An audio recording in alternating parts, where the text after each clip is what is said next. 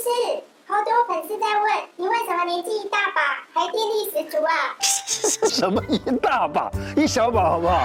真是没礼貌。哎，跟大家公开我的养生心法，胡乃文开讲喽！我是你的老朋友胡医师。胡医师，你每天要看这么多病人，又要当国际网红，你的头脑不会爆炸吗？那么精神的调养是养生的一个很重要的环节啊。那么我让我的精神简单单一化的最基本的方法，其实就是每天都打坐。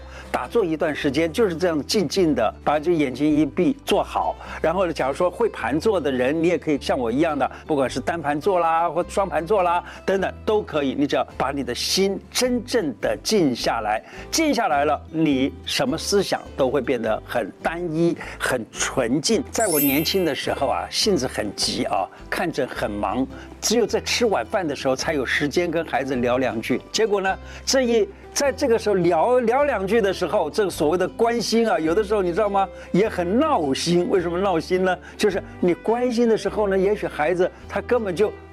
也在吃饭，他也没理你，没理你呢，就是不高兴了，不高兴了，心就开始训斥了。这个时候呢，变成了责斥小孩，那这样的话是不好的，对不对？那现在呢，固定打坐以后就，就哎，也心情一静，也觉得就是就这么回事嘛，何必再骂孩子呢？根本就就过去了。还有呢，打坐啊，或者静坐一段时间呢，对我来说，曾经有过受过一次非常重要的一种利益，那就是我在学习这个中医，在为考试的时候，好那么我每天晚上都在静坐一下，闭目算是养神吧。闭着眼睛想想什么呢？什么事情都不想，只想我今天所读过的东西，然后等于说是一面复习一面安静。结果呢，我到现在三十几年来，以前所读过的东西几乎不忘，大概也是也跟这个静坐有点关系吧。还有呢，就是。打坐还有个好处，就是因为你的心比较容易安静，因此呢，躺下来就能睡着觉。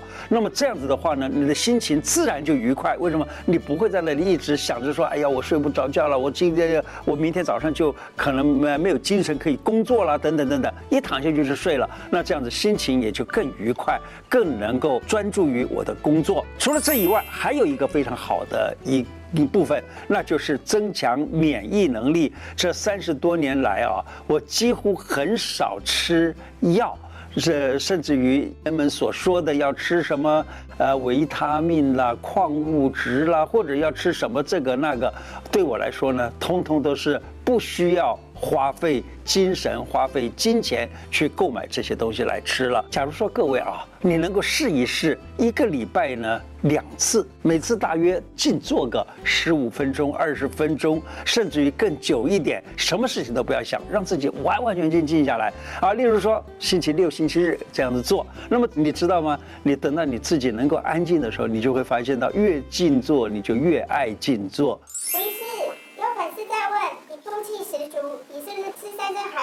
什么山珍海味喽？这真的，这都不是平常人可以吃的，那有钱人才有的。咱们不是啊。那我是吃的简单啊，而且呢，最重要的，我是很少外食，我不会花费很多的精神去为我的这个食衣住行烦恼。那上班的时候呢，啊，我呃，假如说这个诊所里头有这个有吃便当的话，我就跟着大家一起吃便当；否则的话呢，我就是自己做一点吃的东西，吃呢也吃的非常的简单的啊，没有说是吃大鱼大肉。但是呢，我最重要的事情是，我不吃生食，而我常常都是吃熟的。所以不吃生食，连那个生青菜啊，吃生的我都不太愿意。为什么呢？我以前在这个节目里头也提到过，有的生的蔬菜呢，可以造成人的甲状腺肿，对不对？或者是呃，吃到一些什么像是寄生虫啊之类的东西。另外呢，我也比较少吃冰水啊，不是说绝对不吃冰水，但是呢，尽量的不喝冰水。然后呢，再来就是我吃炒菜的话，我几乎是最简单的，用猪油啦、橄榄油啦，或者是一般的沙拉油啊，然后呢炒一炒，加一点点盐巴，其他什么都不加，而一定吃当时的时令蔬菜。那这样子的话呢，这个菜又是最新鲜的，又是最好吃的，它几乎不必加任何其他的调味料。那另外呢，就是我像刷牙的时候，我常常是这样子。我用一个处方啊，这个处方呢是在清朝的时候，一位医生叫陈修元，他的固齿神方，他的固齿神方呢就是用来刷牙的。那这个固齿神方呢，我在刷牙的时候，我也不把它立刻吐掉，就是含在嘴巴里面，然后呢再去洗澡，让我的牙齿一直等于说一直浸泡在那个牙粉的那个。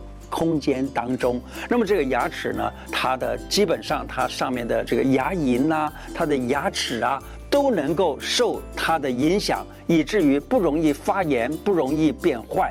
我曾经看到陈修元在《固齿神方》这个上面，他写了一段话啊，他说啊，我假如说一个人啊，从三四岁的时候就开始用这个处方，没有间断的话，可以保持他至老不脱，就是到老了牙齿也不会掉下来，那么永免牙患。那有一个年轻的学生粉丝啊，他的反馈，他说同学说他有口臭。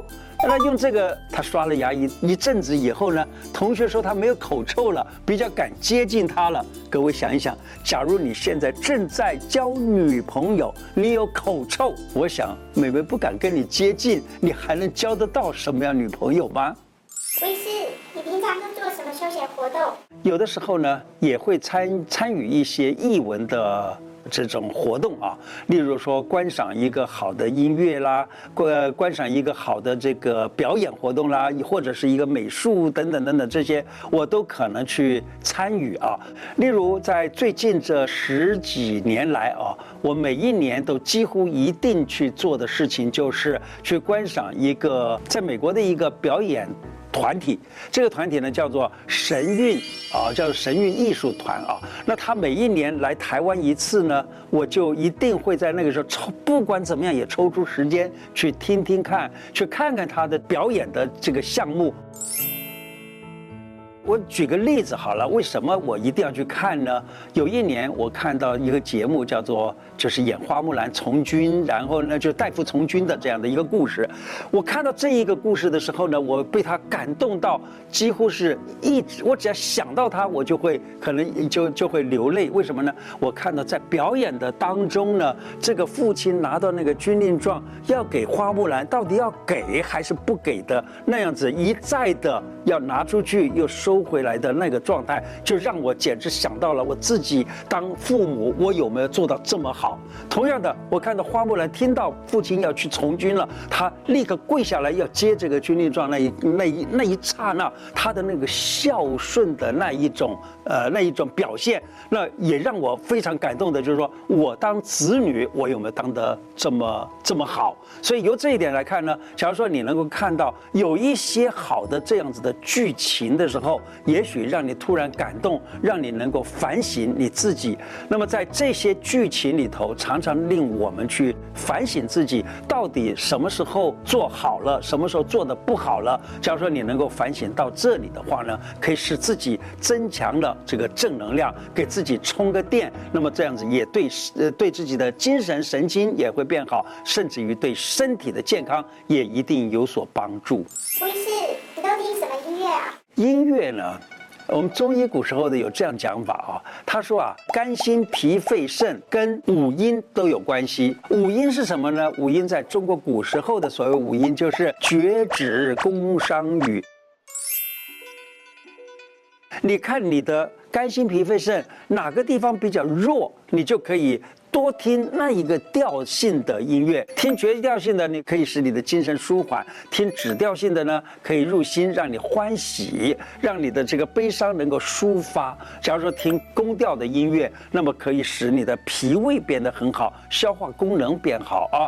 那么听商调的音乐，可以让感冒啊、受寒呐、等等这一些不舒服状况变得很少很少。假如你能够常常听语调音乐，那么可以入肾，让生命的原动力变得好。那么，假如说能够常常听这样子的音乐呢，是很好。我在这个 YT 频道里头，我曾经也跟大家介绍过，有一个叫做宁静乐海，它所放出来的音乐有让你的意志能力变好的，有让你精神能力变安静的，有各种好处的音乐，你都可以去听听看。那么。我呢在诊断间里头偶尔的放一放那种很缓慢的，而且有所谓的五音的那样子的音乐，啊，例如有一片音乐片儿叫做《普渡济世》，我有的时候放了这个音乐的时候呢，我没想到我的病人啊，他睡着了，他说我好久没好好睡觉了，因为在这里呢听到这么好听的音乐，以至于我就能够